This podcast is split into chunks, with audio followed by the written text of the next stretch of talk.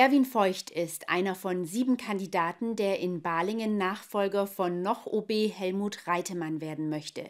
Der 63-Jährige ist bereits seit Jahrzehnten als Kommunalpolitiker in Balingen aktiv und ist Fraktionsvorsitzender der Grünen. In den Wahlkampf geht er allerdings als neutraler Kandidat. Welchen Fokus er setzt und was sich in Balingen verändern soll, hat er meinem Kollegen Matthias Franz im Interview erzählt.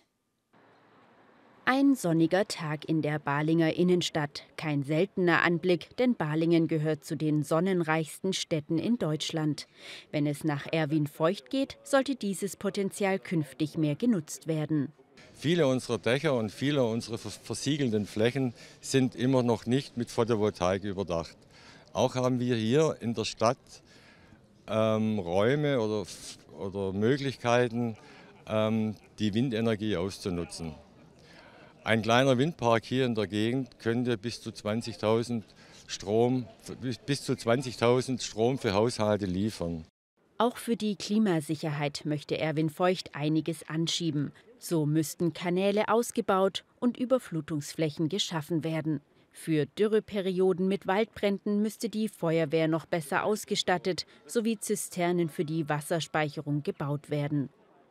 Man müsste das gesamtheitlich sehen, betont der 63-Jährige. Zum Klimaschutz gehöre somit auch eine Verkehrswende, bei der auch das Thema Barrierefreiheit eine Rolle spiele.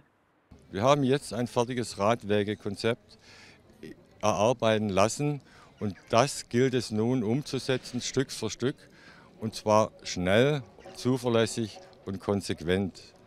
Und das ist ein Punkt, den ich ganz oben auf der Agenda habe genauso wie den Ausbau des ÖPNVs, nicht nur in der Taktung, sondern auch in dem Ausbau der Bushaltestellen ähm, und der Barrierefreiheit.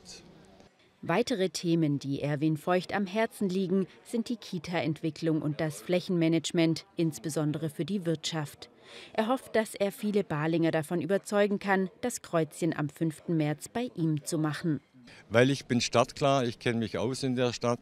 Ich kann eigentlich dann morgen gleich loslegen und habe eigentlich sehr gute Verbindungen in die Wirtschaft, in die Politik und zu den Menschen hier vor Ort.